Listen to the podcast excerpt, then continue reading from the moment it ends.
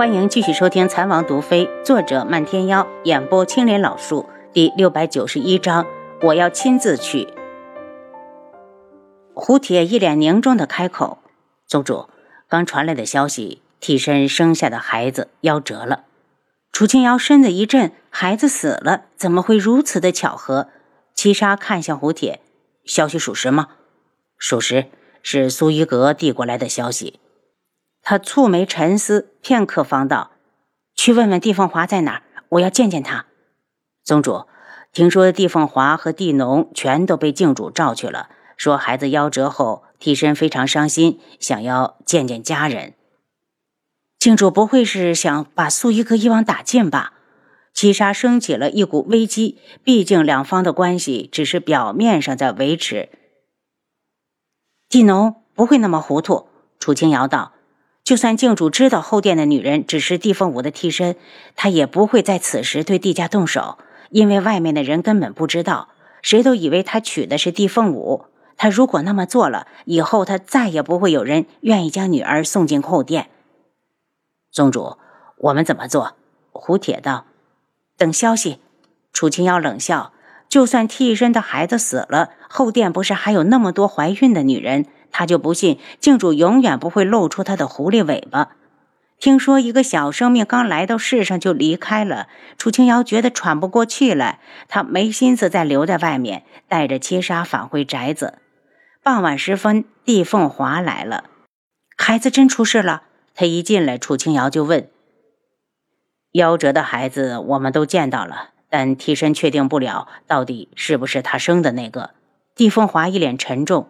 楚清瑶一愣，孩子不是在替身身边死的，不是？听说是被抱出去洗澡，忽然就夭折了。替身的身体怎么样？让他千万节哀，保重身子。哭得死去活来，怕是保重不了了。帝凤华哀伤的眸子里带着歉疚，说起来都是他们帝家欠了替身的。楚清瑶眼神暗淡。拼死拼活生下的孩子，才刚刚被抱走了一小会儿，就与自己天人永隔。这种事情放在谁的身上都是剜心之痛。其他的女人有没有要生的？按照胡铁打听来的消息来看，最近有不少的女人临产。帝风华一脸轻蔑，靖主这种败类祸害了多少无辜的少女？他那个后殿哪天会没有孩子出生？讥讽的道。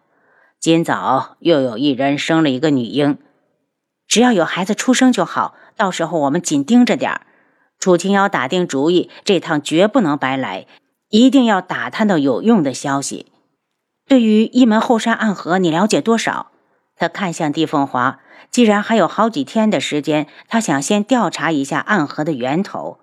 这里面四面临海，海水根本没毒，可他总是觉得暗河的水与靖主有关。我也是从大柯的口中听说的。我在外面的时候，曾经私底下去过一门后山，也找到了暗河。那么大的一条毒河，可不是一朝一夕能形成的。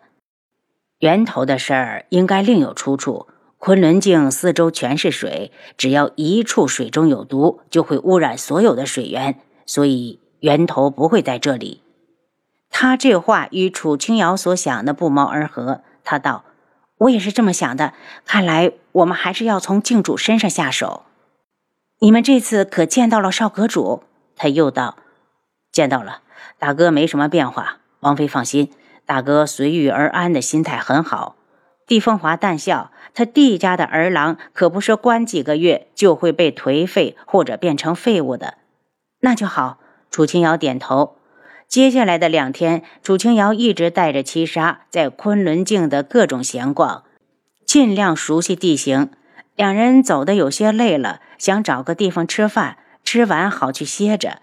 忽然看到胡铁急匆匆而来，脚步还没站稳，他就道：“宗主，十公主出事了。”他怎么了？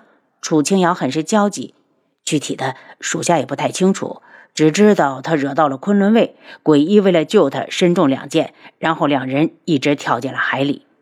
赶快带我过去！楚清瑶的心一沉，不是叮嘱过他们不能轻举妄动吗？怎么还会发生这种事？能让黄姐没分寸的，不可能是昆仑卫，难道是遇到了童无？跟着胡铁一路飞奔到两人出事的岸边，只见惊涛拍浪，哪里还有人迹？有浮云宗的属下从远处跑过来：“宗主，昆仑卫走了之后，我们就在这附近搜查，一直没有找到人。继续找，生要见人，死要见尸。”楚清瑶道：“有船吗？”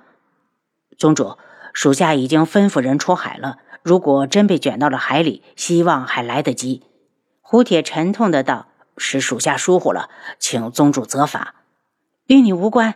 楚清瑶道：“如果想要怨他，只能怨他，是他根本没派人跟过去保护。他以为有鬼医在，白锦不管做什么都会三思而后行。”七杀忽然扯了一下楚清瑶的衣袖：“王妃，我们先撤，那边又有昆仑卫来了。”楚清瑶抬头就看到远处有五六名昆仑卫正向这边飞奔。只好带人先躲到远处。昆仑卫在水边搜了一会儿，又迅速的离开。几人从岩石后面走出来，正好看到帝凤华。帝凤华一到近前就道：“王妃，我们的渔船救下了十公主，皇姐怎么样？有无危险？”楚清瑶喉咙就像被人遏制住了一般，接下来的话怎么也问不出口。他怕帝凤华说没看到鬼医，可他身中两箭呢。如果没被人救下，海浪这么大，还有活路吗？十公主只是呛了水，渔民救人很有经验，已无大碍，用不了多久就能转醒。那他们有没有看到鬼医？七杀替主子问了出来。他们同时入海，真希望他们能同时获救。帝凤华摇头，望着翻滚的海面。接到的消息只是救了一个人，我听说鬼医身中两箭，怕是他不会死的。楚清瑶没有让他说下去，他看向帝凤华：“凤华，谢谢你替我救下黄姐，带我去看看她。”白锦此时并没有在帝家，楚清瑶跟着帝凤华一路寻到了一条渔船，昏迷不醒的白锦正在船舱之中。渔夫看到帝凤华，急忙起身。见过二少爷，人怎么样了？帝凤华略一点头，呃，看迹象，应该马上就会醒。渔民回话。楚清瑶来到床前，赶紧的给白锦把脉，见他的脉象已经有了清醒的迹象，这才放心。回头道：“你们救人的时候，可在附近看到过其他落水者？”渔民歉意的道：“当时海浪很大，我们只看到了这名女子。”不过，请你放心，只要我们这些出海的人遇到落水的，都会尽力施救。正说话间，白锦已经醒来，他悠悠地睁开眼睛，然后猛地坐起来。鬼医，黄姐，等他看清楚面前的人是楚清瑶时，一把扯住他的手：“弟妹，鬼医呢？你有没有见到他？”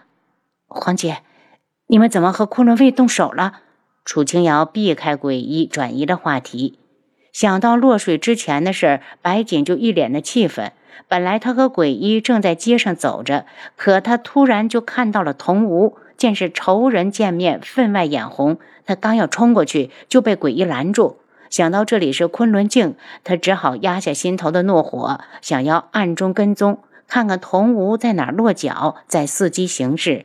哪成想，才刚跟了一段，童无就消失了。他一急就冲了过去。没想到正好落入昆仑卫的包围之中，鬼医为了救他，也跟着冲了进去。为了送他出来，鬼医连中两箭，他们逃一路，鲜血就洒了一路。最后，他们被逼到了海边，两人同时跳了下去。他红着眼睛：“我看到了童无，楚清瑶，你还没有告诉我鬼医到底在哪儿？还没有找到他。”楚清瑶用力的按住他的手，白锦一把将他甩开。既然没找到，你们怎么不去救人？他跳上地上，连鞋都没有来得及穿，就往外跑。七杀拦住他：“十公主，请你冷静，这里是在海上，救个人哪有地上那么容易？”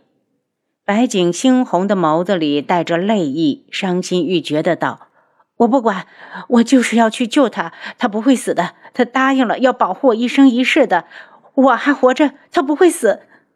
看着他泪水滂沱的模样，楚清瑶的心跟着疼起来。他唤了一声“黄姐”，我也相信鬼医不会有事。浮云宗和素衣阁都在找我们，并未放弃搜索。白锦止了哭声，冷凝着目光。不管有多少人在营救他，我都要亲自去。他的心好疼。一直以来，他就对鬼医有好感，可因为他名声不好，他把那份喜欢生生的压制在心里。后来师傅把他许给了师兄，师兄很好，他找不到拒绝的理由。成亲当日，所有人都祝福他，以为他找到了真爱，可以夫唱妇随，和和美美的过完这一生。可是鬼医来了，杀了师兄。